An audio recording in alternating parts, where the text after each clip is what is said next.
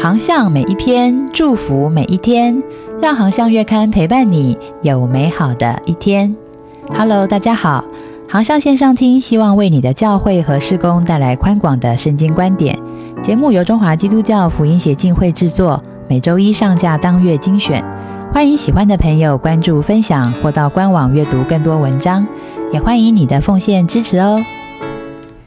航向月刊六月号。老杨教练的教与练，今天要分享的文章是教练的生命素养绩效彰显。作者夏中坚牧师。过去的组织与领袖重视效率，现代的组织与领袖重视效能。如何让双效俱彰，才是好领袖、好教练追求的目标。所谓效率 （efficiency） 指的是资源的有效利用，以最少的投入得到最大的产出，或者简单的说，就是把事情做好 （doing the thing right）。而所谓的效能 （effectiveness） 指的是组织目标的达成，或者简单的说，就是把事情做对 （doing the right thing）。有效率的组织不一定是有效能的组织。有效能的组织也不完全是有效率的组织。效能组织所追求的目标要比效率资源的运用更为重要，而最理想的是建立高效能的组织与高效率的员工，这才是真正的高绩效。从生命教练的角度来看，彰显绩效是好教练的生命素养。圣经中的尼西米是一位老练的生命教练，他既能建立高效能的组织，也能栽培高效率的童工。他于主前四百四十五年回应上帝的呼召，取得亚达薛西王的支持，从波斯回到耶路撒冷。当时耶路撒冷的城墙被拆毁，城门被火焚烧，被掳归回的百姓遭大难，受凌辱。他回到耶路撒冷，招聚了祭司、贵胄、官长、百姓，对他们详述城墙的荒废、城门的毁坏。他同时也见证上帝如何施恩，波斯王如何支持他。他挑战百姓说：“来吧，我们重建耶路撒冷，免得再受凌辱。”而大家也都回应说：“我们起来建造吧。”于是，尼西米带领百姓奋勇做这善功。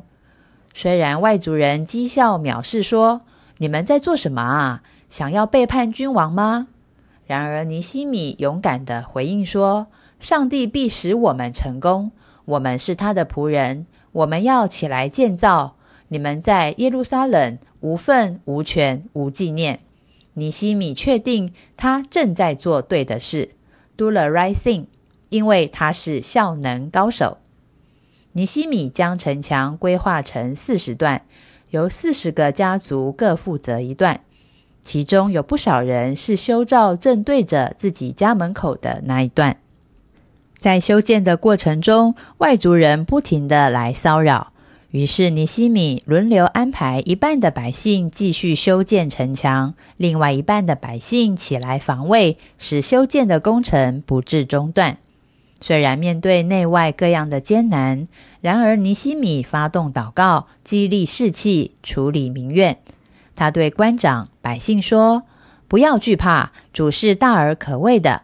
你们要为弟兄、儿女、妻子、家产征战。”于是百姓专心做工，以至于修建的工程仅仅五十二天就完工了。所以尼西米也是效率高手。他能带领众百姓把事情做好，doing the thing right。尼西米展现了成熟教练的生命素养，以高效率、高效能开创了高绩效。唯愿每一位生命教练也都能够以尼西米作为表率，孕育出高绩效的生命素养。还喜欢今天的航向文章吗？愿航向文章祝福您有美好的一天。我们下一篇见。不可错过的广告时间。Lane t o Day Lane Gido，上帝正在台湾的每个角落行走，你呢？为台湾祷告计划预计以七年完成台湾三百六十八个行政区的祷告影片，由各地牧者撰写、录制，辅以当地画面素材，加上中英文双语字幕，经费预估一千八百四十万元。请为这个为主癫狂的计划代祷奉献，请上网搜寻“为台湾祷告计划”。